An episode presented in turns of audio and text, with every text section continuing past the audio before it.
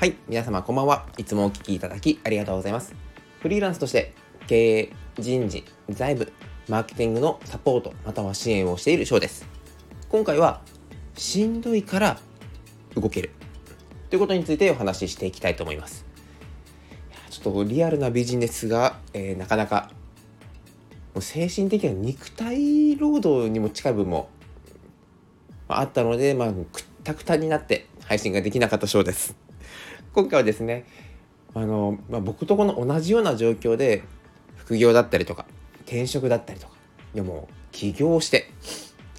何か資格を取って、そうやって日々頑張っていらっしゃる方が、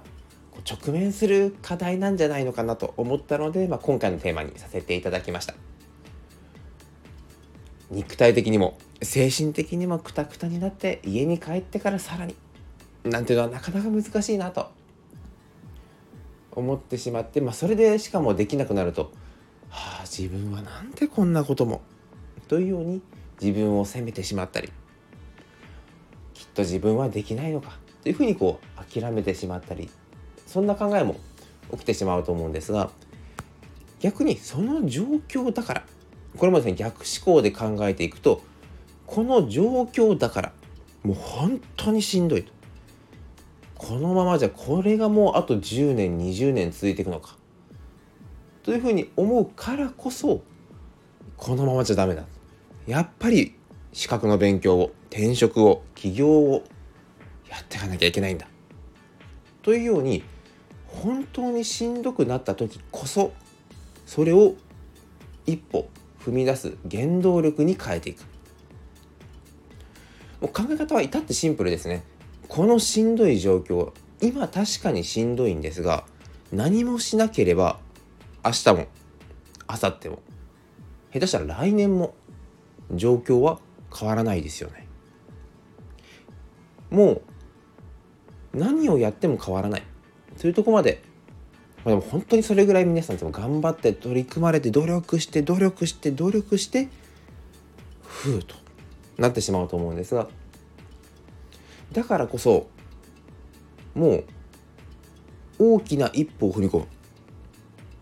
踏み出す。何をしたとしてももうこのしんどい状況変わらない。であれば転職したりとか副業したり資格の勉強をしたり何か少し変えるだけで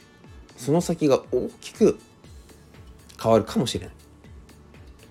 確かに人はもう変化を嫌うというのはよく言われています。これはもう何年前何十年前ではなくて